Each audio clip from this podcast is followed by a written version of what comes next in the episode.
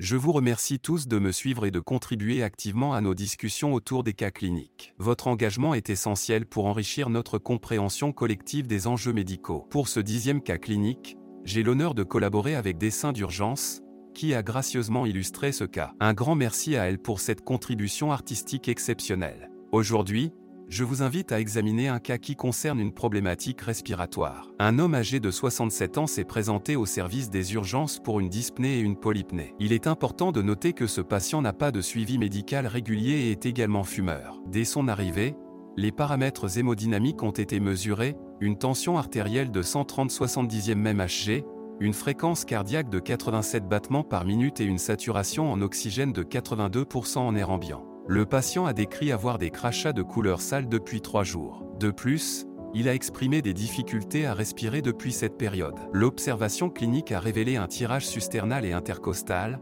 ainsi que des sueurs importantes. À l'auscultation, le patient présentait des sibilants diffus et un murmure vésiculaire faible bilatéralement. Je suis particulièrement intéressé par vos idées concernant ce cas clinique. Plus spécifiquement, quelles sont vos principales hypothèses diagnostiques compte tenu de ces symptômes et signes cliniques? Quels examens complémentaires jugeriez-vous nécessaires pour confirmer ou infirmer ces hypothèses? Enfin, quelle serait la prise en charge immédiate la plus appropriée pour ce patient en état de détresse respiratoire? Je suis impatient de lire vos réflexions et analyses. Vos perspectives peuvent grandement enrichir notre compréhension de ce cas et, plus généralement, de la prise en charge des urgences respiratoires. Comme toujours, le partage de ces informations peut être très bénéfique. N'hésitez donc pas à partager ce cas clinique avec vos amis, vos collègues et tous ceux qui pourraient être intéressés par cette discussion enrichissante.